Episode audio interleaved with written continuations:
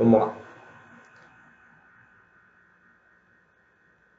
A gente, a gente explicou ontem, a gente começou a ler o prefácio do próprio Admorazaken, que escreveu para o Tânia, e a grande pergunta que a gente ficou é como é que pode um livro de moral, de ética, de serviço a Hashem ser escrito se, se não está uma conversa, se não tem um rabino falando com a pessoa, né, uma conversa assim que a gente consegue ver realmente cada um com seu estilo, cada um com seu com seu jeito, a sua situação específica, escrever um livro para todo mundo e, quem falou que a pessoa vai conseguir ver a luz, a doçura que tem dentro do livro? Quer dizer, o livro é perfeito, mas o problema é em quem está lendo. Então, para responder isso, vamos continuar aqui no prefácio do Morazaken e hoje, Bezat Hashem, a gente vai começar também o primeiro capítulo.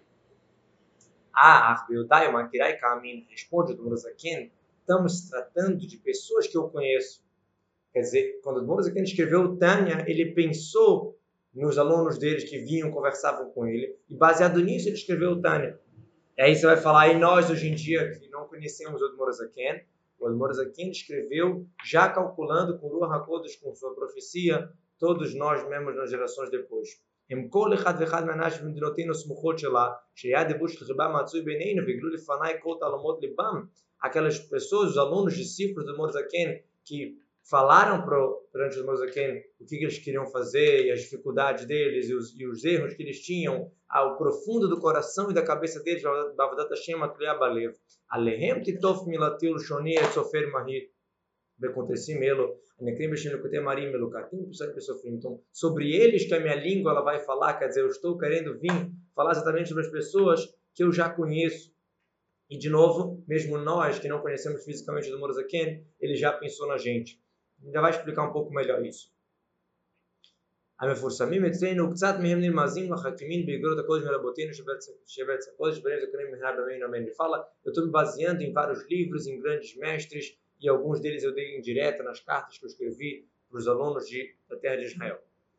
וקצתם שמעתי מפיהם הקדוש בהיותם פה עמנו וכולם הן תשובות או שאלות רבות שואלים בעצה כל נתנו תמיד כל אחד. Ele fala, o Tânia é a resposta sobre as várias perguntas que a gente tem ah, o que fazer, como fazer, por onde fazer. O Tânia é uma resposta para isso. Assim como várias pessoas vieram falar comigo, diz o Morazaken, fizeram várias perguntas, eu escrevi aqui nesse livro a resposta para isso.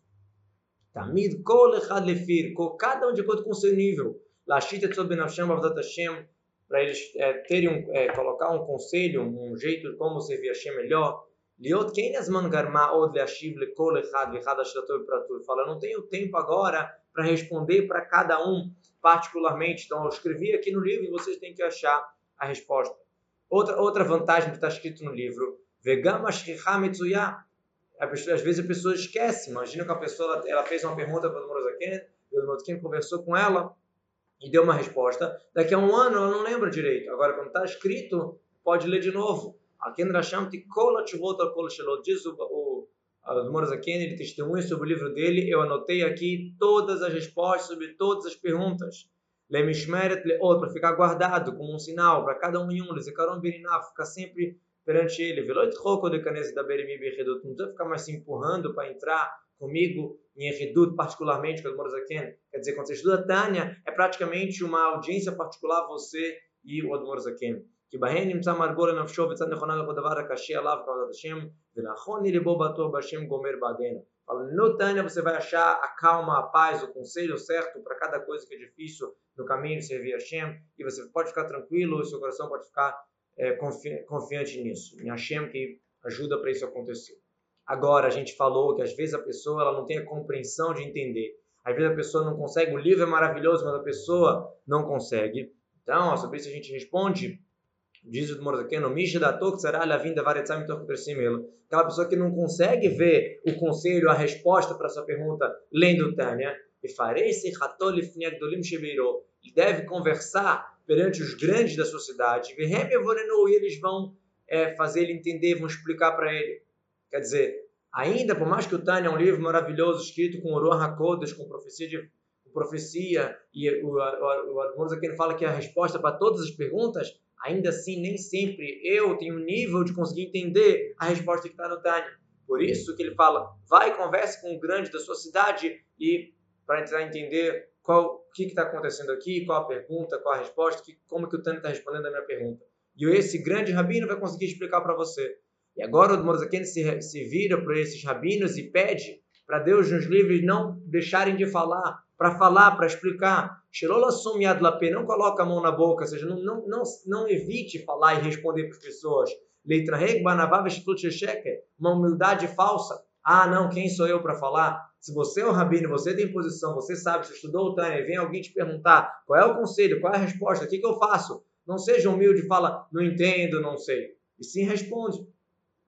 וכנודע עונש שמר על בוני הבר וגודל השכר מאמר חז"ל פסוק מירי נשנים הוואי יאיר השם פניו אליהם אור פני מלך חיים como é famoso o, o, amargo castigo sobre aquela pessoa que ela evita e impede das pessoas receber a Torá. Várias seria cereal. Quer dizer, alguém que tem o cereal e não dá, você tem a Torá e você não está ajudando as pessoas, que nem um alimento que é básico, isso é, um, é muito ruim. E por outro lado, a grande recompensa daquela pessoa que dá do seu tempo para iluminar o outro. Está escrito que vai. Quando um judeu dedica do seu tempo, ele senta e conversa com o outro e é, explica para ele o que, que o Tânia está respondendo para ele, Deus ilumina os olhos dos dois. Quer dizer, o mestre ganha com isso e aquela pessoa que está sendo ajudada também ganha, Deus ilumina os olhos de, dos dois. O Mechai Chaim Mesqueno Vechen Lamim Ashilor Medush Etreu, que clame do Oti, que Malach Dat Hashem Vegomer, Amém, que Ratzon Hashem, o Morazaken termina com a Brachá, que Hashem, que dá a vida, ele vai nos dar o mérito de a gente chegar numa época que não vai mais precisar de um ensinar o outro. Quer dizer, no momento pode ser que tem pessoas que não vão conseguir entender o Tânia, então precisa perguntar. Mas quando chegar a Mashiach, todo mundo vai saber Hashem, não vai precisar que uma pessoa explique para o outro. E aí o Mozaken conclui o motivo por que, que ele teve que imprimir o Tânia.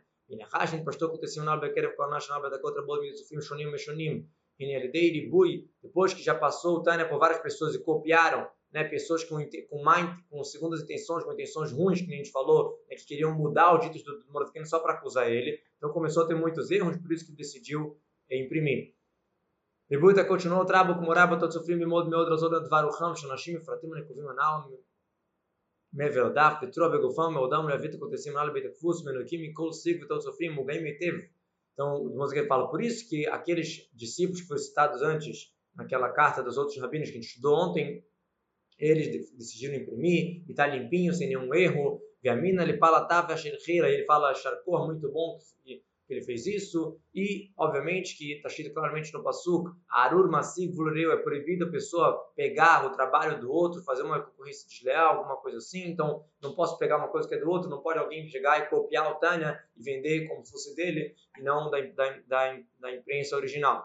Verur Boklala Bonedu Shalom, fala, isso é, é uns de comungação, tem coisas muito ruins para quem faz isso. Então, diz o Murzakene, isso já é óbvio, mas eu estou só acrescentando aqui o David Likra, estou acrescentando é, falar que é uma proibição muito grande, qualquer pessoa que quer imprimir o Tânia, se não for pela impressão desse original, durante cinco anos desde que foi impresso, e quem escutar isso vai receber uma brachá de Tov, isso é o dito do Melaket, como a gente falou, ele se chama de pessoa que está só coletando Kotea Marim Hanalo citado.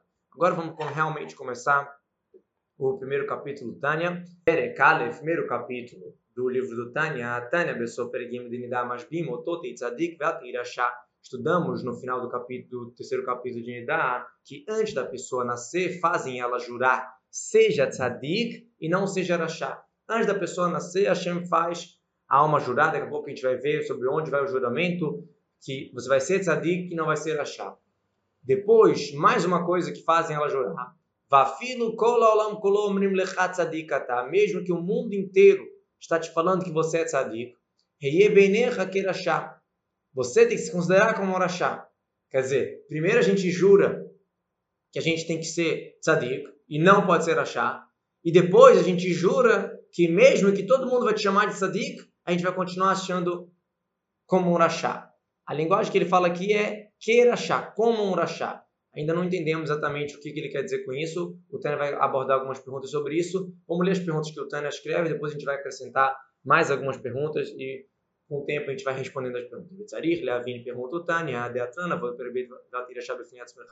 Está escrito na Mishnah, na Ética dos Pais, no segundo capítulo, você não pode se sentir como um Rachá. Você não pode se olhar como um Rachá. Então, como é que aqui a gente está fazendo a alma jurar que mesmo que todo mundo te chame de tzadik, você tem que estar nos seus olhos como rachá? Mas se numa Mishnah fala claramente que você não pode se olhar como um rachá. Então, primeiramente eu tenho aqui uma contradição de dois livros, né? Uma, uma Gemara falando que tem que se olhar como Rachá e outra Ética dos Pais falando para que não pode se olhar como Rachá. Depois a gente tem uma pergunta da, da, própria, da própria ideia de se olhar como Rachá, não só da contradição dos livros. Vegami, Mebeinav, Kerachá, a lógica não, não, não bate. O que quer dizer que eu tenho que me olhar sempre como um? Não tem sentido isso. Por quê? Porque se a pessoa ela vai sempre se olhar como Rachá, o que vai acontecer? Irá levar bolha, vai ficar com o coração ruim, vai ficar chateado, vai ficar triste. Ele não vai conseguir servir a Hashem com alegria e com bom coração. E a gente sabe que é uma mitzvah muito grande fazer todas as mitzvot, servir a Hashem com alegria. Ivduet Hashem besimcha. Diz o, o no, no, Salmo, né, o David Amélia diz pra gente, Ivduet Hashem besimcha, sirvam Hashem com alegria.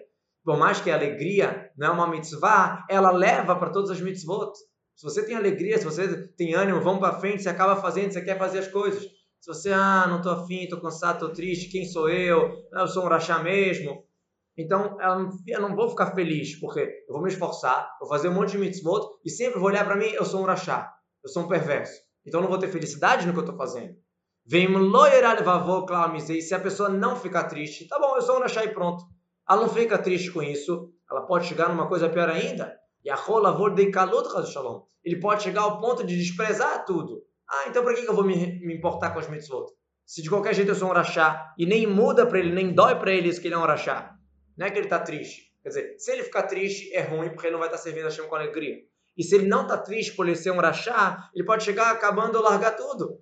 Então, como é que a Gemara fala pra gente que mesmo que você, que o mundo inteiro fala você é tzadik, você deve se olhar como rachá. Isso não bate com a ética dos pais, primeira pergunta. Segunda pergunta, isso não tem sentido. Que a pessoa vai, isso vai levar a tristeza. No mínimo a tristeza e no máximo a largar todas as mitzvot. Então não tem sentido a gente se olhar como rachá. Então, obviamente que tem que ter alguma explicação mais profundo aqui. Como a resposta do, do Tânia vai demorar alguns capítulos para responder, eu vou dar uma palheta aqui para vocês, mas vamos lá antes as perguntas, outras perguntas que a gente tem aqui.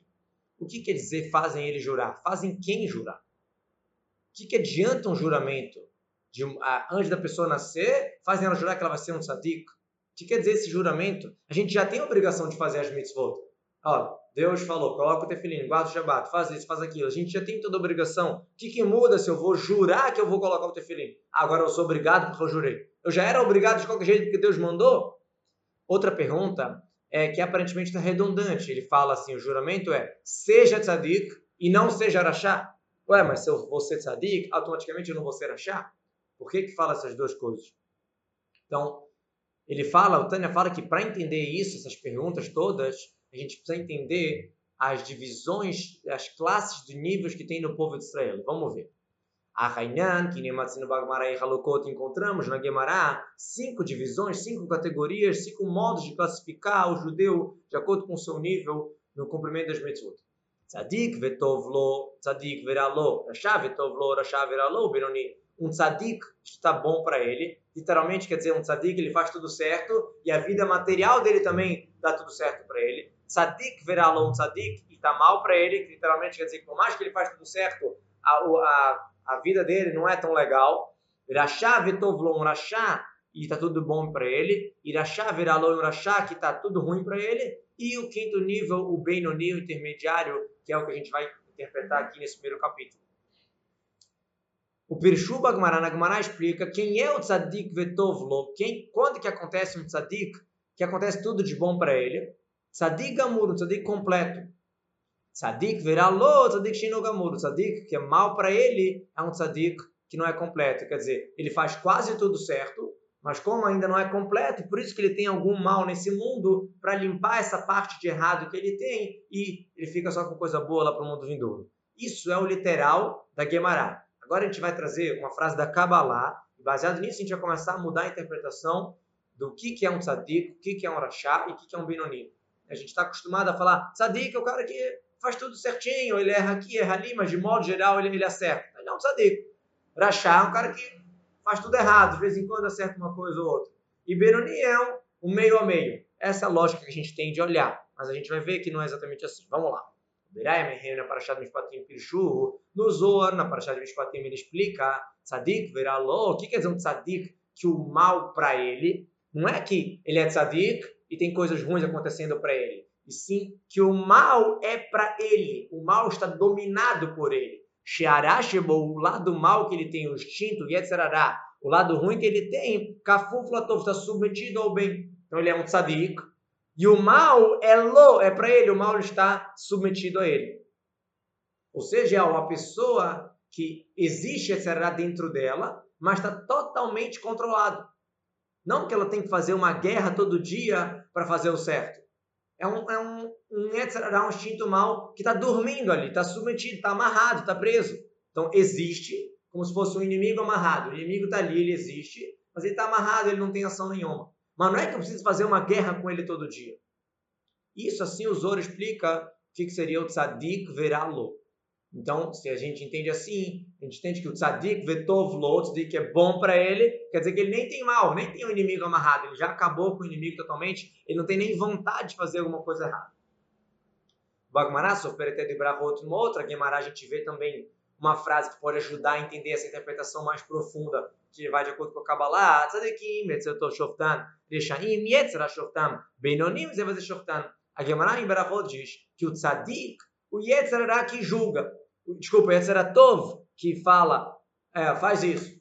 Quem, quem, manda nele, quem dá, quem dá a opinião do que ele vai fazer é o Tov. Não tem, não tem Yetzerará falando. Rechaim, quem é que fala? O Yetzerará Shoftam. Quem, quem julga, quem que dá a opinião é o Yetzerará, o Shinto Mal. E Beinonim, uma pessoa mediana, Zepas e Shoftam. Os dois dão opinião, os dois julgam. Como se fossem dois juízes. Continuação dessa frase na Guemará, Amaraba falou Raba, que era o líder da geração, o grande tzadik da época, ele falou que Gon Ana Benoni, como eu é um Benoni. Vocês querem entender o que é um Benoni? Uma pessoa igual a mim. Peraí, o ele era o, mais tzadik da época e ele chamou de Benoni. Amale Abaye e falou Abaye, que era o principal aluno de Raba, falou Abaye para ele, Lo Shavikmar Haile Robriá. O senhor, meu, meu mestre, o senhor não está deixando vida para toda criatura. Por que, que ele não está deixando vida para toda criatura se chamando de Benoni? O Rabi ele era humilde, ele se avaliou e chegou à conclusão que ele era um Benoni. Mas por que, que Abai fala, olha, você, se você é Benoni, então você não deixa vida para ninguém? Explicação seguinte. Na próxima página do Tânia a gente vai ver que existe Tzadik e Sudolam. Existe o Tzadik que é a base do mundo. Toda geração tem um Tzadik. Que ele, Tzadik, ele segura o mundo, vamos falar assim. Então, se o Raba, que era o grande da época, não é tzadik, é só Benoni, então é, o mundo ficou sem um tzadik para segurar o mundo. Então você não vai deixar vida para o mundo inteiro. Essa é uma explicação. Outra explicação é que se o Raba, que é o mais top, o mais alto, ele é um Benoni, ele é um mediano, automaticamente todo o resto do mundo são Rechaim. Porque ele era gigante, ele se chama de Benoni. E ninguém se comparava ao Rab, todos são menos que Rab. Então, todos nós somos como Rechaim, então somos perversos. E, a vida de um perverso não é chamada de vida, é chamado como se fosse um morto. Então, você não está deixando vida para nenhuma criatura. Então, é muito estranho isso, né? Por um lado, a Guimara fala que Sadik é o Yetzeratov que dá opinião, e o Benoni, o Yetzeratov, o Yetzerará dá opinião, e o Raba, que é o grande da época, ele diz que ele é Benoni. É muito estranho. E a Bai não aceita essa colocação. O Levin, então para entender isso tudo, o que, que é um tzadik que é bom para ele? O que, que é um tzadik que é mal para ele? O que, que é um mediano? Como é que Rabba se chamou de Bironi? Para entender isso tudo. Também, mais uma pergunta que a gente tem para entender. Vegam Levin, chamar Yov, Bababatra, Perekal, Vebonosh Olam, Barata Tzadikim, Barata Reshem Hulu. Tzadik Verashalo Kamar. Yov, ele fala, Deus, você criou Tzadikim, você criou Reshaim. Pergunta o Tânia, como assim? Como é que Yov, Jó, está falando para Deus que você criou Tzadikim Reshaim? Não foi Hashem que criou um tzadik ou criou um. Que a pessoa que escolheu seguir esse caminho ou esse caminho, diz a Gemara, diz o Tânia, desculpa, ver tzadik verachá, lokamar. Tzadik irachá. Não foi falado, como assim? Quando a pessoa vai nascer, quando ela é concebida, a Hashem tem um anjo que é responsável sobre aquele feto, e o anjo pergunta para Deus, Hashem, essa, criança aqui ela vai ser rica ou pobre, vai ser alta ou baixa, vai ser feia ou bonita, vai ser inteligente ou burra. Faz várias perguntas e o anjo vai lá e faz aquele feto de acordo com as respostas de Hashem. Só que o anjo não pergunta vai ser tzadik ou vai ser achá, porque isso está na mão do ser humano. Hashem deu para a gente o livre-arbítrio. Então como é que é que o Yov está querendo falar assim? Hashem, você criou o tzadikim, você criou o Rechaim. Não foi Hashem que criou o tzadik ou Hashem que criou o rachá. A pessoa que escolheu seguir esse caminho. Outra pergunta que a gente tem para fazer aqui, faltou a gente entender a qualidade intrínseca, a ideia central do que é um Benoni, um mediano. Com certeza eu não posso falar a interpretação normal que tem da gente falar, que é metade mitzvot, metade averot, metade pecados. Não pode ser. Como pode ser que Iraba errou na sua autoavaliação, achando que ele é um Benoni? Quer dizer, por mais que a pessoa pode ser humilde, humildade não quer dizer que a pessoa tem que ser cega. Ah, eu sou humilde, eu não sei que eu sei falar. Eu sei que eu sei falar, eu sei que eu sei estudar. Ah, eu posso ser humilde, não achar que eu sei estudar que nem os grandes rabinos, assim, no nível mais simples. Isso é humildade. Mas a pessoa que, como Uraba, que fazia todas as mitzvot de modo completo, ele achar que ele fazia metade mitzvot, metade averot, sabe o que é metade pecados? É muita coisa. Então, nem na humildade a pessoa não pode, não pode chegar a essa conclusão.